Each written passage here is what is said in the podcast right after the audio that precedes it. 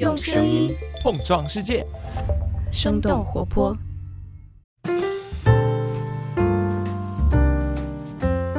嗨，大家好，欢迎收听《声东击西》，我们一起用对话来发现更大的世界。我是徐涛，今天和我在一起的先有一位 co-host，然后这位 co-host 其实刚上过我们的节目，是特特飞，他是体育播客类节目《鹰眼时间》的主播。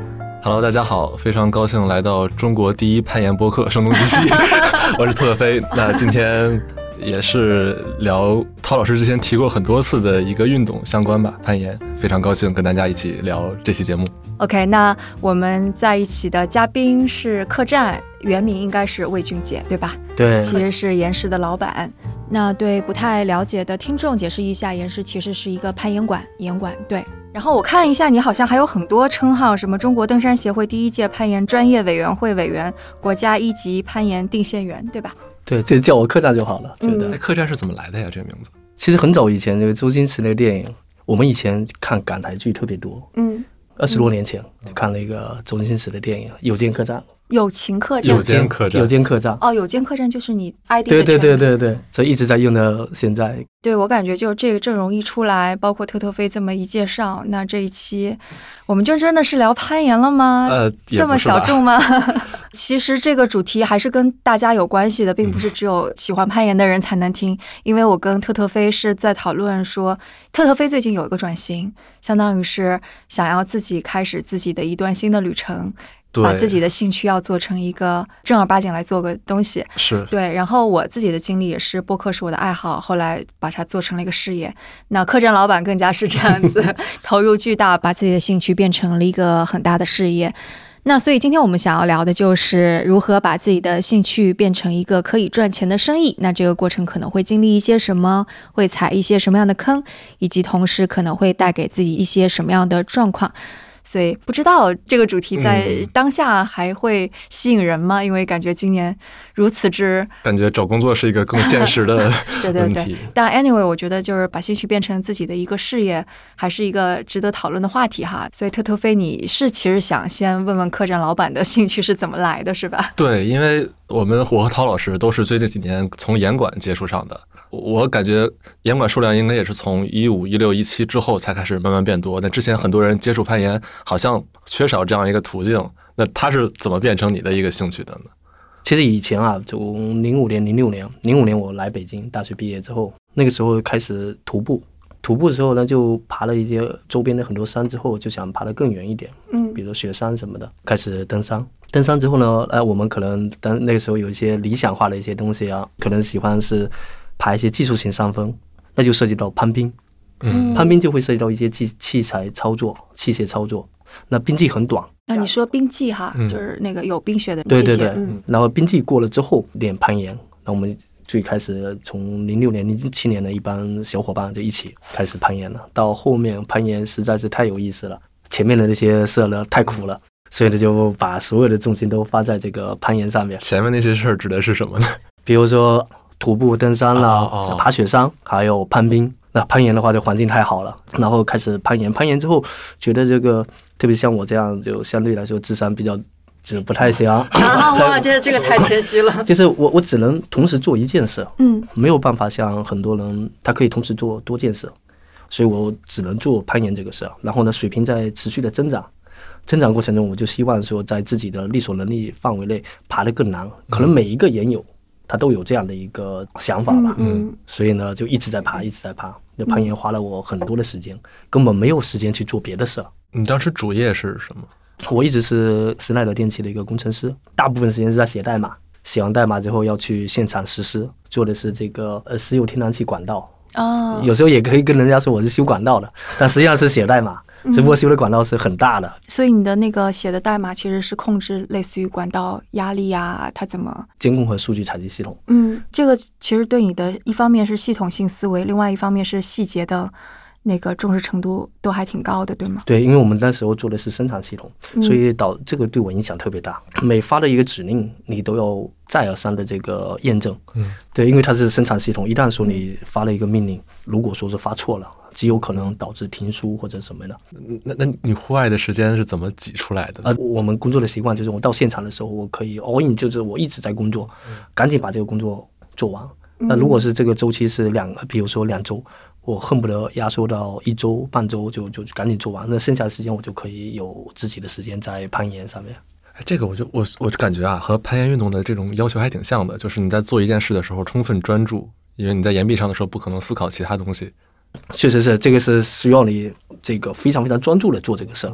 做完了之后，其他时间你可以像攀岩那样的，你你爬完线路之后下来，天南海北的聊天。但是你在在岩壁上，跟这个在工作上的这个状态几乎是一样的。所以你从小开始也已经有这种特质了，是吗？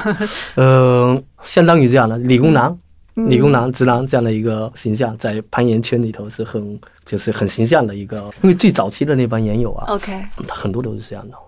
丁丁，就官方的场合我们管他叫丁部长，然后康华康老师，康老师也是在银行里头写代码，这些都是当时你们那波户玩户外攀岩的相当早的一批人，对吧？对他们会比我们早很多，嗯中间会有接触的地方。嗯，所以当时最开始攀岩的时候，北京岩馆不是很多吧？你们是室内还是户外去？呃，我最开始是在室内，但很快就去户外了。第一次嗯室内的话，其实第一次爬的时候是在日坛日坛公园，哦日坛公园，对，嗯现在还没有拆掉。然后大概在一零年还是一一年的时候，我一朋友带我去，然后再后面就去奥莱，在百子湾那边的奥莱，嗯这个在中国整个的这个攀岩馆的史上是很重要的一个攀岩馆。你不会因为那个攀岩的地方，所以家都定居在那边了对，吧？就是这样，是的 啊，真的吗？就是这样。哦天哪！就是我我我原来公司是在那个亦庄那边，我老婆是在那个五道口这边上班。但是买房之类的，这只考虑一点，就是离严管近一点。你太太也是个攀岩爱好者，对，我们都是攀哦那岩认识的那很好就就很多都是这样，攀岩人群里头很多嗯很多都是这样。所以就是因为说要去这个地方攀岩，嗯嗯所以把家安在那附近。后面也是因为说这个严管的原因，他这个严管的原因，所以我们才决定开严管。就这会儿这逻辑在哪？是他因为他这个严管有了，所以你决定要开个严管。因为他严管不够好，哦哦，就是想要满足不了我们就是原有的水平在持续的增长，但是这个严管呢，这个严管比较特殊啊，是在中国历史上是很重要的一个严管。你说百子湾的这个，对，嗯百子湾的奥莱，很多人都在这边爬。当时的他的经营者是意大利人，当时的这个店长，这个店长呢是现在日本国家队的一个官员，类似于领队，但是他不是领队那样的一个角色。除了这个以外，他的好多员工，比如说以前的王清华、以前的 OGA、欧拉，这都是一些很重要的。然后经常在这边训练的都是一些国家队的什么的，比如赵雷啦、丁丁啦，还有国家队的这些队员在这边训练。但后来因为生意的原因，这个意大利人退出了中国，嗯，然后接手的那个人是这个房子的二房东，他不懂攀岩，对攀岩没有这种热情、激情，没有这种理想，他没有想着把这个、这个岩馆经营的更好。而且当时是哪一年？大概转给他们的时候，可能是一四年，啊，那那个时候一四年、一五年这样。攀岩馆还没有被认为是一个多么会流行的生意但是当时啊，已经是属于一个盈利的一个生意了。啊。那个时候，因为美团这些团购非常流行的时候，有几百家团购的哦，嗯所以说大家的消费习惯啊，那时候团购团购流行，大家消费习惯是会去线上去查各种优优惠券什么的，嗯所以会来了很多以前完全不是攀岩的人，这样的人群很多，所以当时来看这个岩馆是还是可以的。所以就是你你起心动念是因为发现原来的老板走了，二房东来了之后，就会有非常直观的体验不好的地方。就是北京的一个攀岩圣地，就是没有了，是可以这么理解吗？对对，嗯然后对我来说，我也挺郁闷的。为什么呢？因为我都能为了这个攀岩馆，我把家安在这个附近，我肯定希望它很好。而且这个岩馆，按照当时来看，在全国不是最好的银馆之一，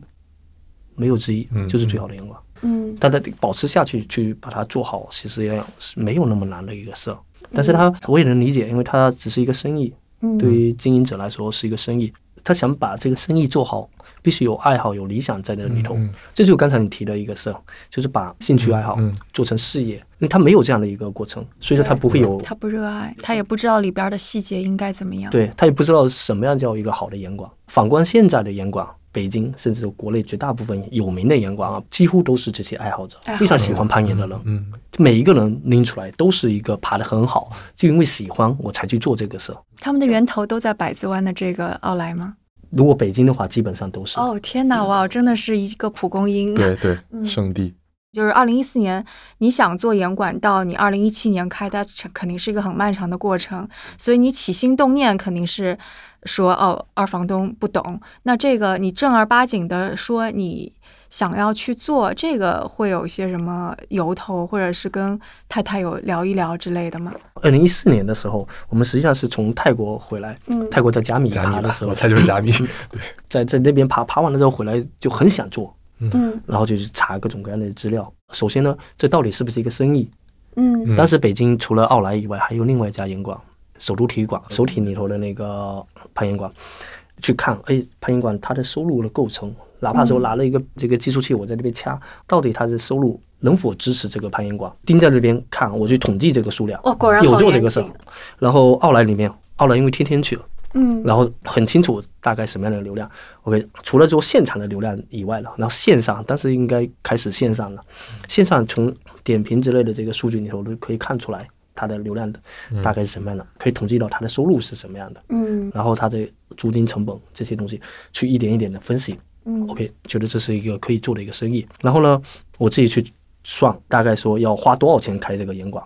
OK，那我手上没有那么多钱，嗯那我可能就要跟几个人合伙，然后我就不停的看场地，嗯，看场地之后呢，那因为说有合伙人，所以呢，大量的场地被 pass 掉了，通常会因为什么理由呢？很谨慎的一些理由。举个例子说，哦，这个场地太封闭了，啊没有窗户。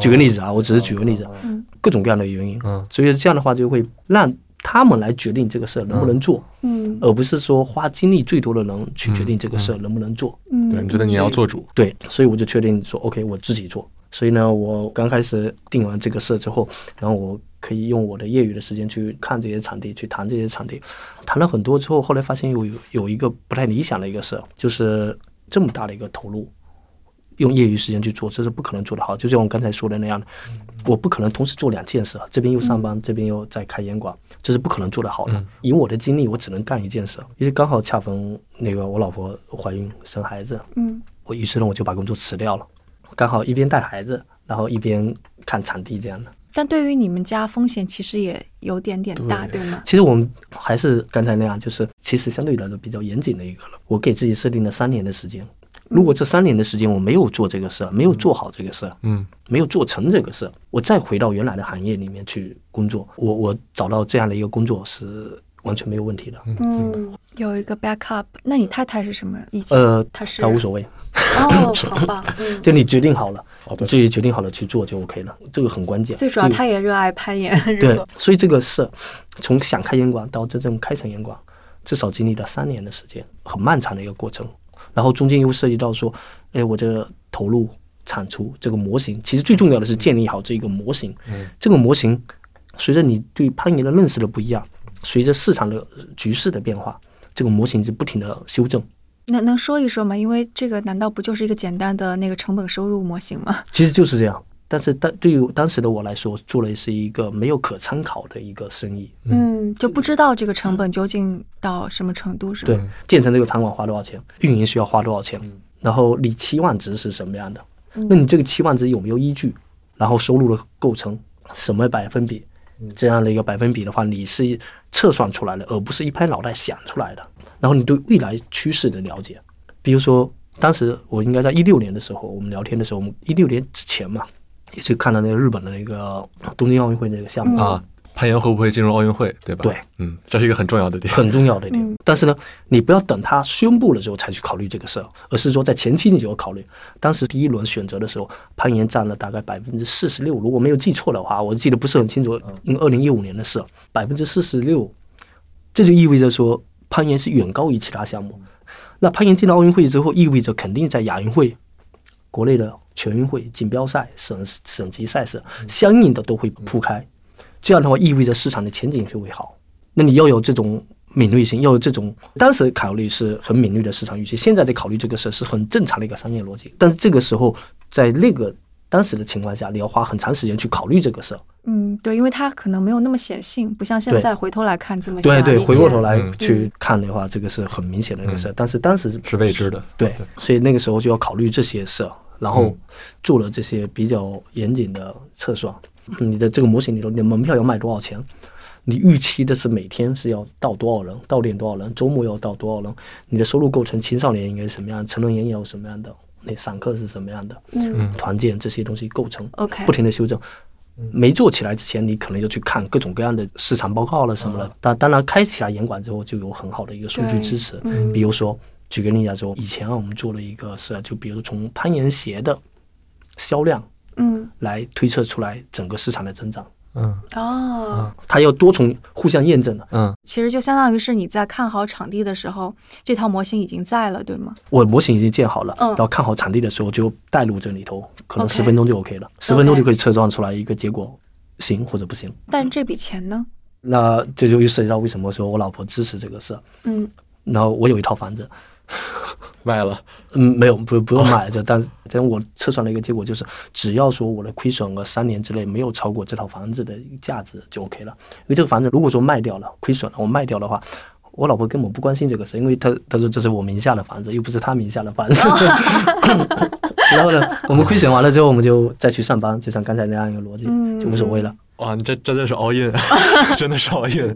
你是有去拿那个房子做银行贷款，对吧？现在也还在抵押了呢。那那还是挺冒险的，因为我记得有一度我有想过说，那个可能我们需要资金的话，需要我家的房子抵押之类的。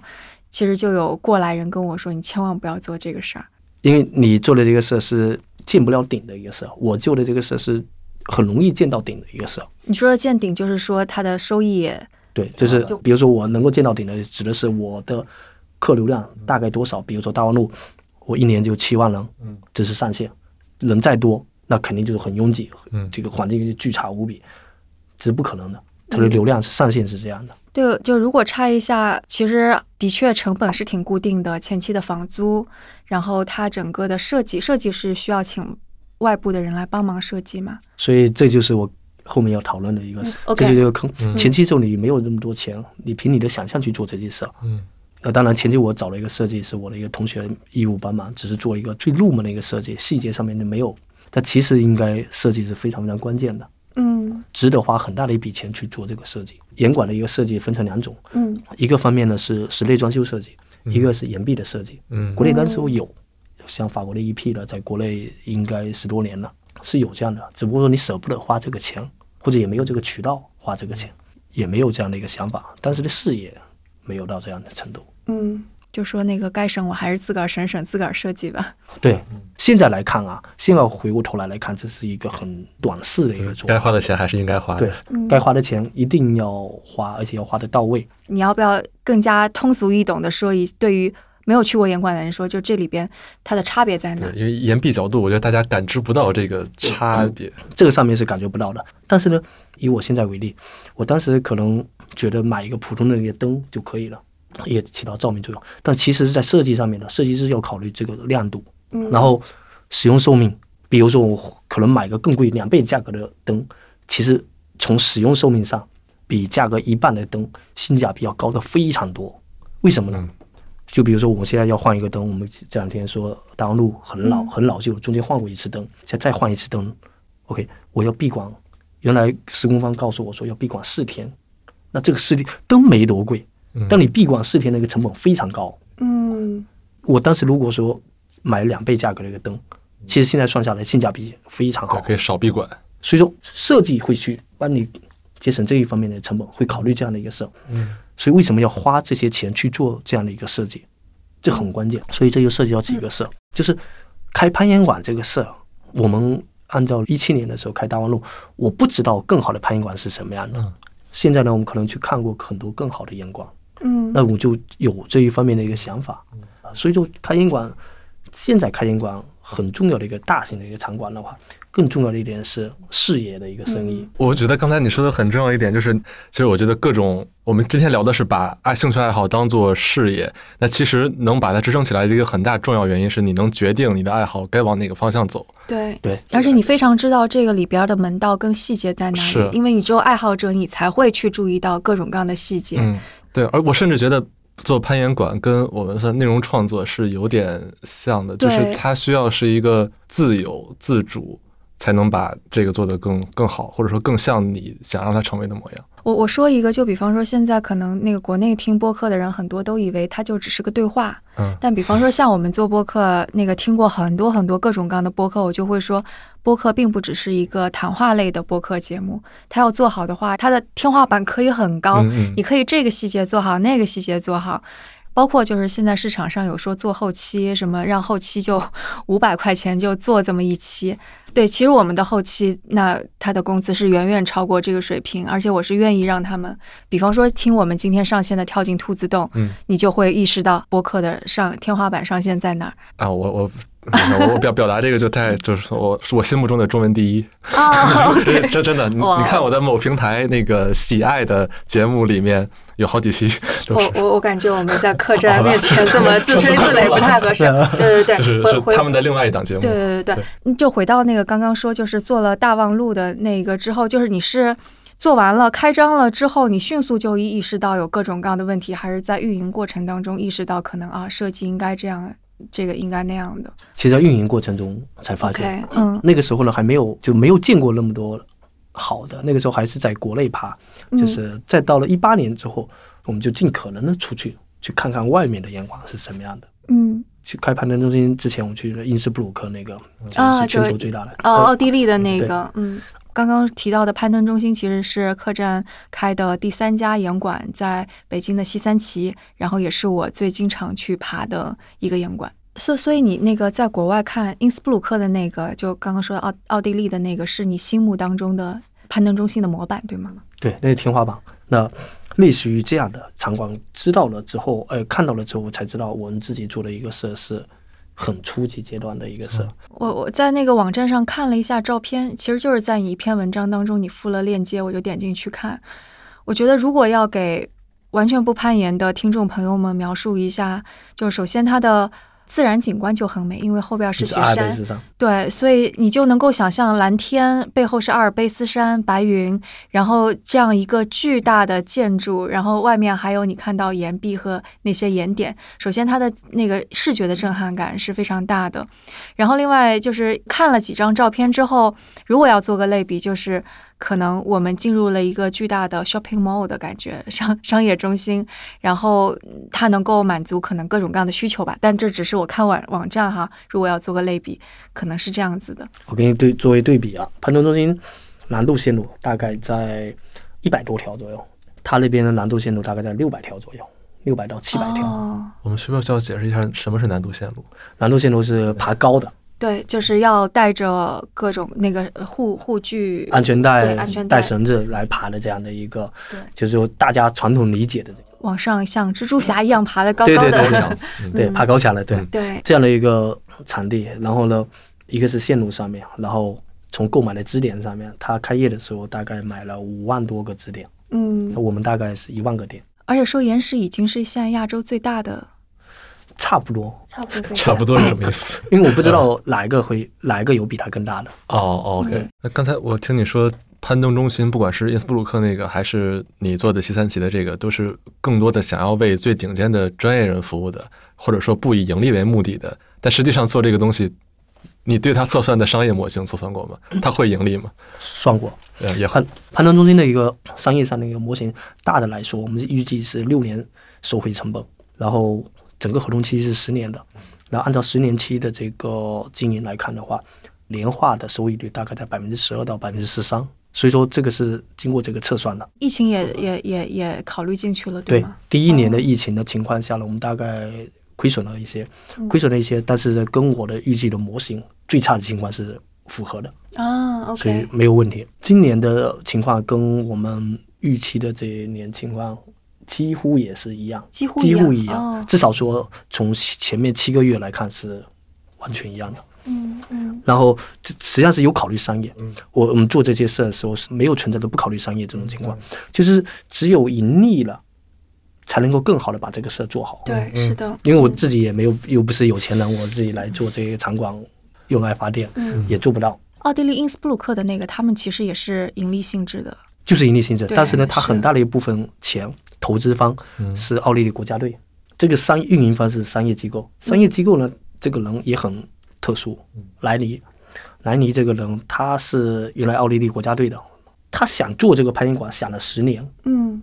策划了十年，然后最终做成。嗯。就是他做了很多很多的事，按照他理想化的一个东西去做成的。那为什么说我们对我来说是无法超越这样的一个场馆？嗯。这是因为说他本身的攀爬能力，他本身的见识面，他从小生长的环境这些东西决定的说他可以做一些开创性的一个东西。对，而我呢，做不了开创性的东西，嗯我只是在模仿，嗯模仿别人怎么做。哎呀就是觉得太有共鸣了。像那个我做播客，我就觉得有一个无法超越，但觉得哇，真是太牛了，就是 Radio Lab。可能之前节目当中有说过，Radio Lab 其实有相当于是他做了很多实验性的那种播客。很经常我我在听的时候就会拍案叫绝，我说哎天哪，就这一段他怎么想出来的？他无论是在音乐的设计上，还有故事的讲述上，包括关于他整个价值判断、选题角度上。就每个 每一个点都非常戳到我，我就觉得那个我我我无法超越，但是就是可以一直在仰望，所以我觉得感觉那个因斯布鲁克之于你，就像 Radio Lab 之于我的感觉是一样的。对，一直在仰望这个，嗯对一直在追赶，但是觉得始终有可能很对于我来说啊，可能始终够不到，这是因为我自己本身的能力限制了我能够达到那个嗯高，度我。也觉得。甚至包括市场环境这些东西，都是我们不具备的。诶，所以你探了很多很多的店之外，因为就是其他的有没有说给你特别多启发的那种日本的呀什么？就比如说，就刚才说的日本的，嗯在日本，比如说攀岩人群，现在有网上那个说法，大概在一百万左右。中国有多少？我们觉得可能在十万左右。东京如果算东京圈周边也算的话，大概一百多家，一百二十家左右。北京呢？北京三十家，因为日本的严管很多，那个研友也非常多，消费者特别多，那我们要去做细分的一个市场。哦，还可以细分。对，就比如说它有很多只做这个入门的，把线路定的很简单，非常非常简单。嗯，比如说举个例子，你在岩石爬 V 二，那到那个严管可以爬 V 六、V 七，还有以前就刚才说 B Pump 在日本，那他又做了一个事儿，但那这个这个社被证明做的不成功，专门做教人怎么入门爬岩管，就是专门教新手。怎么学系统的学攀岩这么一个社？那为了做这个事儿，他建在新宿那样的地方，在一个三层楼里头建了一个攀岩馆。为了配合这个岩馆，他专门出了一个攀岩的书，叫《Climbing Bubble》，类似于这样攀岩，圣经吗？对嗯，就类似于这样的一些，就是他做了很多系统化的，就先锋式的一些尝试。嗯，诶，所以就是在开大望路的这一段时间当中，以及探店的这一段事事情当中，你有没有会发现，哎呀，其实我开这个严管，我其实喜欢的不是开严管的这个事儿，其实就会不会有这种就很很后悔，哎呀，我我怎么就做了这事儿呢？对，有时候会在反思，就是包括现在可能也是在反思，我什么时候要停？开严管之前，我的水平在每年在肉眼可见的速度在增长。开严管之后，发现开严管之前的那一年就是我的顶峰顶峰了，就会就会考虑这样。所以你就很后悔说，哎呀，我攀岩都反而被割下了。对，就反而在影响。嗯但现在是想去爬的话，就心有余而力不足，因为它需要大量的时间训练，我可能就精力上面没有这么多。就是我我听你其实关于到底它你的 vision 在哪里，然后包括这个模型怎么做，成本收入这这一套算的，我觉得你是很清晰的。但另外一部分就涉及到管理这一块儿，就是很多都是细节，很多你可能得要去想人员结构，它怎么培养。就这一块儿呢，就是这块儿的弱项。踩踩了很哪些坑，我就很 一个餐馆，如果你是往大型化来做、连锁化来说的话，你要按照公司化的这种方式来做。比如说，你该有市场，该有商务，嗯，该有这些，而不是说所有的人员的构成都是以这个教练为主。嗯那对于教练的培训管理这些事上面，也会需要相应的。就比如说你对教练应该是也是比较匮乏的，对吗？对，嗯然后呢，你的教练的来源，你是从专业院校来的，还是说这个非专业院校来过来来培训的爱好者这样的，类似于这样的，实际上每个之间都是有区别的。喜欢攀岩的人都是极为有个性的，啊，极为有个性的，极为有个性就意味着他可能有做出很多出彩的地方，但是呢，意味着说他很难管理。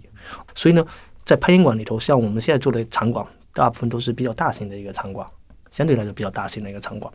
那我更需要的是符合这个策略战略出发的这样的人群，呃，相对来说对个性上面会会少一些。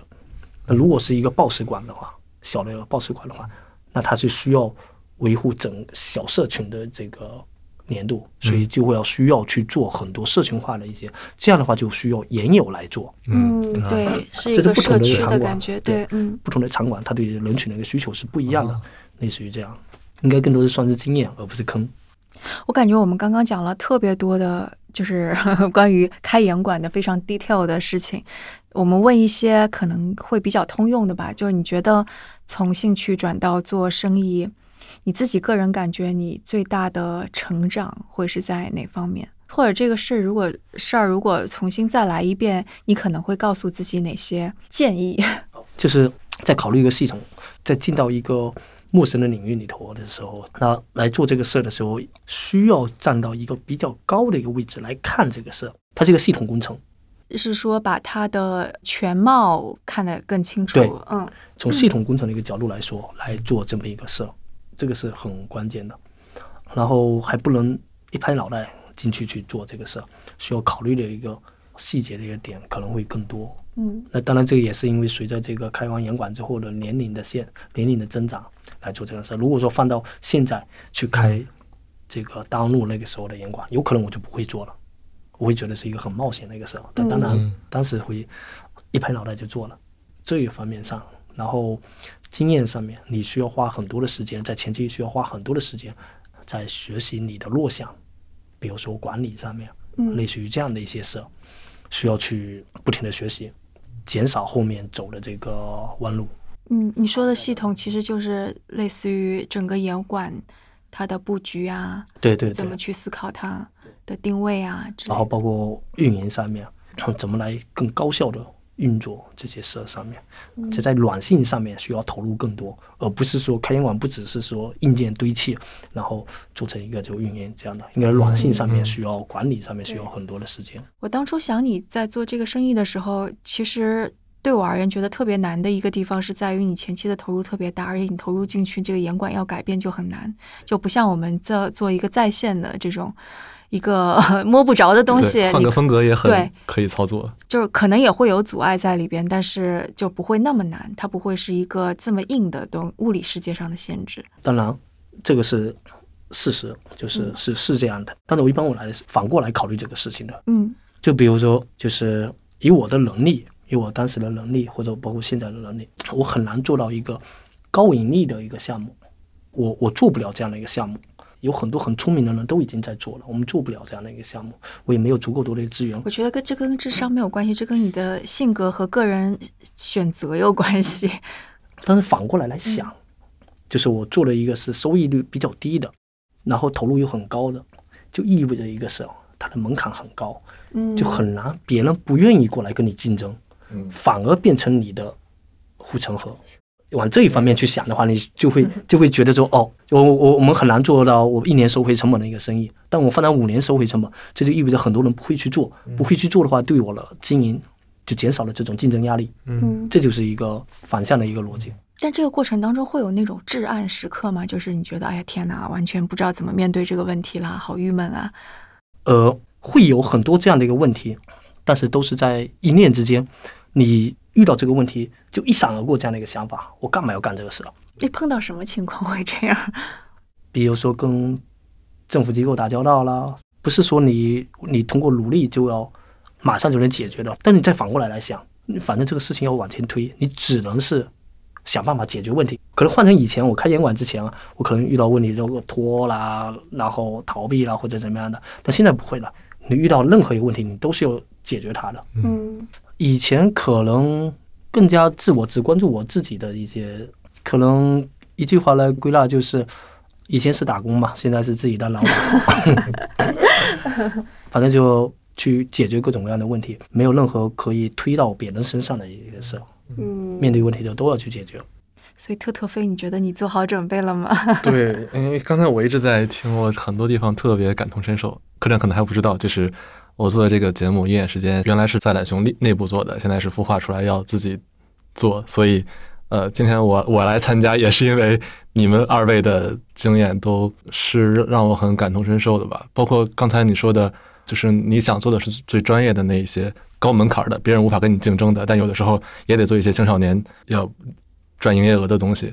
其实其实我也是，就是鹰眼时间最想做的内容是体育里面最艰涩难聊的话题，不会有几个人也想做。比如说，今天我最满意的是一个体育法律的话题，就是全世界都知道这个俱乐部明明欠薪了，那为什么足协管不了？为什么中国法院不管？就是我我最想聊的永远是这种话题。我想在这方面有所突破，也是能带给我最大满足感的。但是在大部分时候也得做一些，比如说跟普通人运动生活相关的。这也是我在想这两者之间如何平衡的一个方面。但我感觉就是可能那个你系统性的在想你这个作为 business 的系统性的想的方面，你还没有开始。对，我呃一点点吧，开始一点点。对我也也会算，比如说平均几个月接一单，或者说我做给别的可能别博客做什么策划，能够让我生活维持在一个比较好的状态，或者说留给自己这样一个尝试期。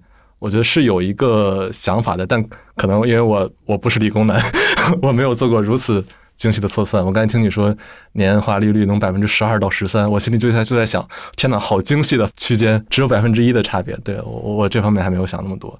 但是我觉得迈出这一步，真正做这个决定的时候，也在想，如果播客是我想做的事儿的话，是不是将来有一天一定会独立出来？那我后来想，是的，就是如果有一件事情，我想不把它当成。工作想要独立做，想做很久，那拥有一档自己的播客，那一定是我要迈出的一步。那为什么不呢？就可可能有点跟你刚开始做大望路的时候有点像。我感觉首先一定是按照我自己做事的一种方式，就是开烟馆的经验来看，聊的话题也好，或者说做的方向也好，一定要是你自己感兴趣的，嗯，这样才会很深入。还有没有是这几年你探索的过程当中逐渐意识到，然后你觉得这还挺重要的？呃，对我自己来说，始终对这项运动保持兴趣。对你现在那个对攀岩的热爱还像以前一样吗？对，有一段时间我有几个方面的原因，一个是工作确实很忙很忙，第二个方面就是本身在不停的消耗，所以说有有一段时间我几乎不怎么爬。现在呢，可能就只要是能有时间，我会压缩出来这个时间，特别是在疫情期间。疫情期间，反而是我重拾这个对攀岩的热爱的很好的一个时间。我花了大量的时间在白河爬野外线路啊，OK。甚至说有的时候早上可能五点多起来，六点多就开始去白河，嗯，七点七八点就到白河了爬，然后爬到十一十一二点回来接着工作。就是周中的时候，我们经常这样，就是保持对这个你在做的一些事的一个热爱，才能够迫使你自己。往更高的方向去走，但某种程度上，你也得先保持自己不被消耗掉，对吗？嗯，对对，因为我觉得保持热爱是一个不是主动能实现的，对，它是自然而然热爱的。如果你要保持热爱，你就保持不住了。所以你是怎么保证自己不被消耗的呢？你需要更高效的解决问题，然后更条理化的。但你已经很高效、很条理化了，对不对？嗯，相对来说，但是事也多啊。现在又回归到事情比较多的时候，所以要保持对这个东西的激情，或者再反过来来说，再往侧面来说，保持自己的心情是一个很正能量、很积极向上的一种状态，始终要保持这个状态，积极向上的，或者说在你要很积极的应对每一件事。嗯，那那你呢？你问了问了这么多，哦，我呀，对对，我我当中肯定有保持被主动的还是被动的？没有，我当中肯定有消耗的很厉害的时候，特别是那个疫情三年，是我消耗的最厉害的时候。因为你们没事儿干，但是我们 就是还是得产生播客，同时因为我们摄入大量的信息嘛，新闻信息也好，自己生产信息也好，其实情绪上消耗的非常厉害，然后就是做内容消耗的也很厉害，同时我们的团队也在扩张，也是同时在做很多事儿。有一段时间我是没有办法听任何东西，我就只能够听古典乐了。啊啊，就是不想要信息了。对，就是我听播客我也听不下去，听播客就会觉得人家说那些东西好吵呀。然后，然后我我我其实看大量的书，但我不是我看书不是看的，我都是听的。那那段时间我连听书我也没有办法集中注意力。就只能够听古典乐。后来我就意识到，我给自己排的太满了，我才开始意识到，就团队很多同事其实也给自己排的太满了。那时候就开始重新去思考，类似于工作应该怎么安排啊，包括组织架构的事情啊，有些事情 priority 是不是得排一排啊？包括现在 one on one 的时候，还挺经常跟同事聊的，就是你在做多少件事儿，你有没有排 priority，有些事儿你可不可以不做，其实是聊的这些东西。然后在这个之后，就感觉好像对播客的热爱就又回来了。然后包括我为什么喜欢攀岩，也是跟这个有关系。我刚刚说那个去年春天夏天消耗的特别厉害，还包括家里的一些那个老人的身体健康的问题，整个人。当时不觉得压力大，但其实我感现在回想看，可能当时是处在一个 压力水平非常大的状况，而且我是个情绪还比较稳定的人，所以可能外表也看不出来我压力大。对，然后攀岩的时候，我就发现所有那些在我大脑当中盘旋的声音就没掉了，我居然不再思考，就是。头脑当中不再思考的情况，在在我身上是很少的。我总是在想各种各样的东西，停不下来。但在攀岩的时候，我的大脑就安静下来了，我没有在思考，所以就某种程度上是实现了一种在岩壁上的冥想。而且因为我们是老在伏案工作嘛，所以其实肩膀呀、脖子呀是不舒服的。但攀完岩之后就觉得，哇，天哪，我的脖子好舒服，我的肩膀好舒服，虽然是酸酸疼疼的那种，所以。攀岩帮我平衡了我的大脑的状态，也帮我平衡了我的工作的状态。所以到现在，就是虽然没有办法去保证每个周末都去吧，但我只要有时间，我肯定会留出半天的时间去攀个岩，让我大脑放空。对，我觉得这一段是我听过最高级的攀岩推荐，运动推荐。这个这个可能对于成年人来说，就是攀岩最大的魅力。别人问我为什么会喜欢攀岩。跟就是你现在对，但是我觉得就是还挺重要的一点，就是人是需要触类旁通的。就是当你越 focus 在一件事情，就是你花了太多太多精力的时候，有的时候可能你的创意跟触类旁通的东西反而少了。然后攀岩了之后。攀岩是类似于是跟你的脑力劳动非常不一样的一种事情，然后它的这个整个的类似于学习的曲线、进阶的路线，可能跟我现在做的事情又非常的不一样。攀岩又是一个需要你去琢磨的事儿，就类似于我会有时候会去想说，啊，为什么可能我最开始对自己没什么要求，但是爬了一段时间之后突然开窍了，然后这个进阶是怎么发生的？我就会反过来去思考，就是我们的我自己和我们的小伙伴做。内容，因为刚刚我们说，我们想要做播客，不仅仅是做一个谈话类的播客，我们是希望它内容质量是在这儿，但这个质质量变好，它是怎么发生的？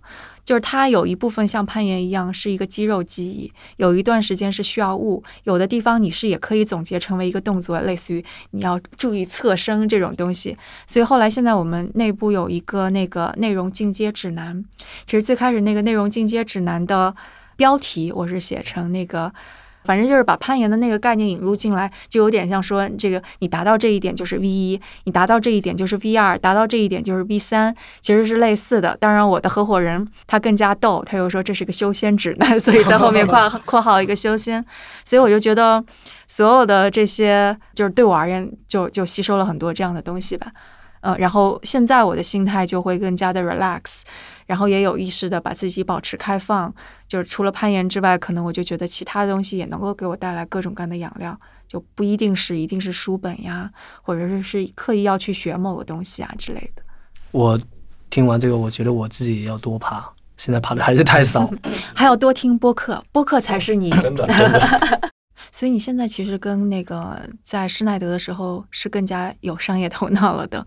对，应该算是也更加 open，就是能够接受更多的这个建议，能够更加更多的交流。当然，我以前在施耐德做因为写代码，其实很少跟人交流，嗯，很多跟机器打交道。现在的很多花很多的时间，或者很愿意跟研友来互相讨论各种天南海北、各种各样的话题。一方面呢，释放我自己的压力。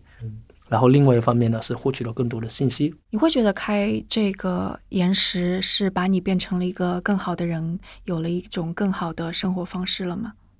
我觉得是，让我自己觉得说，呃，我做了一个事是更加有意义。你会觉得延时是有意义？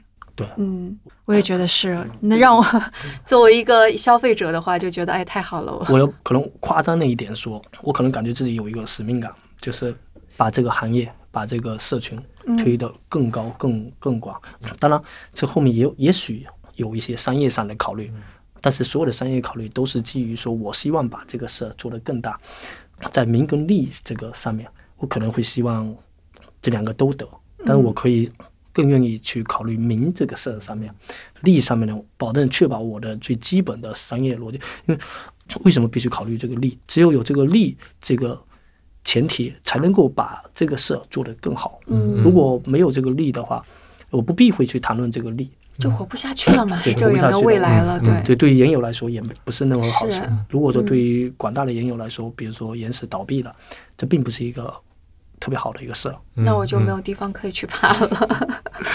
就是我们做的这个模型，因为我我们看到的，我我们自己看到的，有点可能有点夸张来说，后面很多的这个场馆做了模式，他是看到了原始的大望路那个店，嗯。当年从很艰难的做起来，然后做到回报收支平衡，回报呃收回成本，然后一步一步的成长，到孵化出来，在后面不同的场馆、管庄店、彭城中心这些店，大家看到了说这是一个生意可以做，于是呢，更多人参与到里头，参与到进里头有一个良性的一个竞争，意味着说攀岩馆就要做得更好，我们也要比以前做得好，嗯。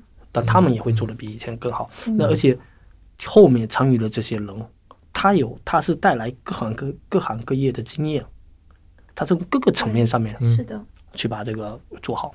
那他擅长的某一方面，我们可能擅长另外一方面，那带来不一样的东西，那这个整个的生态会变得更好。是再反过来来说，我也需要做的一个事是确保我在这个行业里头，在至少说在北京这个区域，始终要保持一个比较头部的状态。那意味着他们去做好了所有的一个事，对我的回报是最好的。而且我感觉我们今天聊的是把兴趣爱好当成职业，但是驱动你的一个方面是使命感，因为一开始做这个馆的时候，就是奥莱店没有了，然后是部分你想做大望路店的原因，到现在其实也是有一种承载着这个攀岩馆让它延续下去或者变得更好的这种使命感。包括刚才你说名和利，其实我觉得是超出兴趣爱好的一个原因。从这个使命感上面，我们可能出发点是使命感，是或者说情怀啊。嗯嗯 然后呢，在这个大前提情况下，我们去挖掘这些商业上面的能够推动、能够支撑这个这个情怀。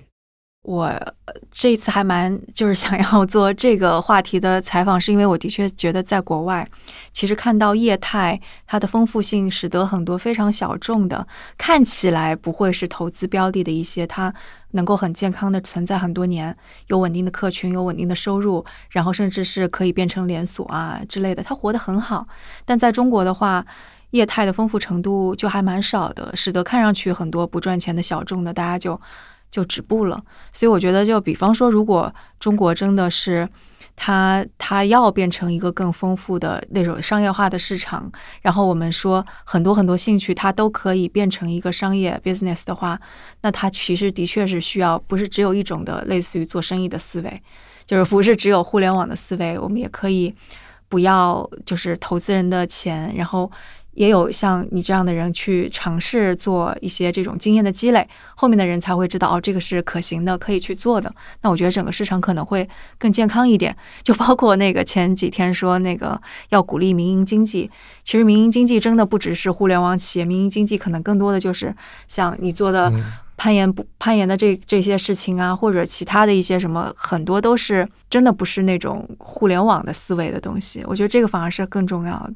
对，这些算是我们也虽然是服务业，但是也算是实体实业对这样的实业一个方，它是需要很多这样的行业、这样的产业来支撑的。对，是。然后像那个，我们说在日本有那么多家，它都活下来了。我们说在美国那么多家活下来了，就是在中国会不会出现？不要说类似于所有的资源全都变到了那种比较头部，说投资芯片一窝蜂的全都去投资芯片啊，什么快消那种什么新消费品就一窝蜂的去新消费品。然后我觉得那种的风潮只会留下一个一个的类似于市场的空洞。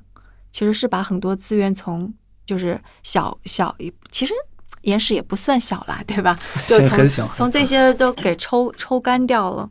对，其实是不利于整个社会健康的，也不利于整个我们国民的幸福指数。是这样的，就是我可能说讨论一点，就是大家要考虑的一点，在开攀岩馆的时候，一定要关注一个事儿。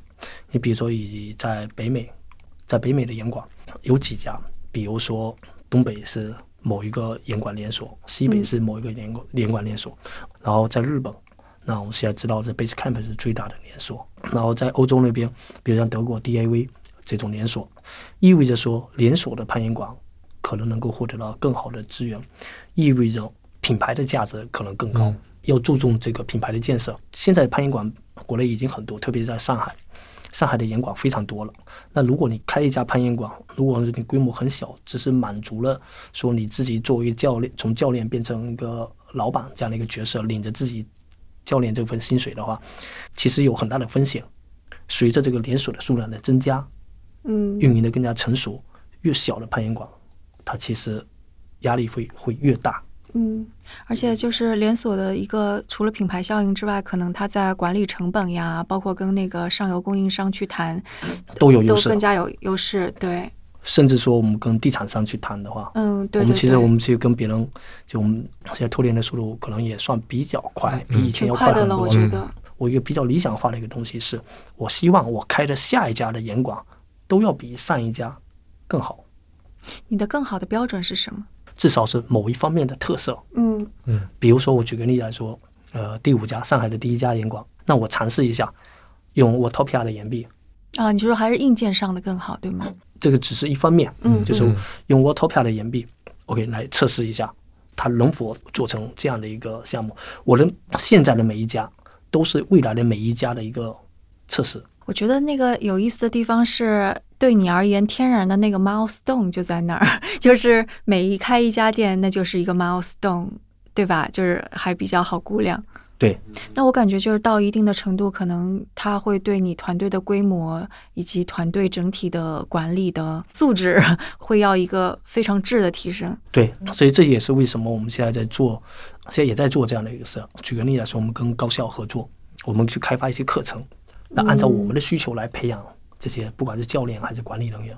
现在你已经可以做到这样子，已经可以去跟高校去对，我们在尝试是吗？对，嗯呃，倒不是一，就是我们其实是互互相支持的这种一个。体大是吗？体大对我我经常在他们西三旗看到体大的学生。而且这个是可以做成一个长期的，比如说我们跟另外一个高校，嗯，我们从大二开始定制这样的课程，把我们需要的一个内容告诉他。那你是还要非常结构化的去思考这个课程吗？，对这一方面的资源呢，如果说学校它提供不了的话，大概率上是很多学校提供不了，就是相当于说学校跟社会直接接轨。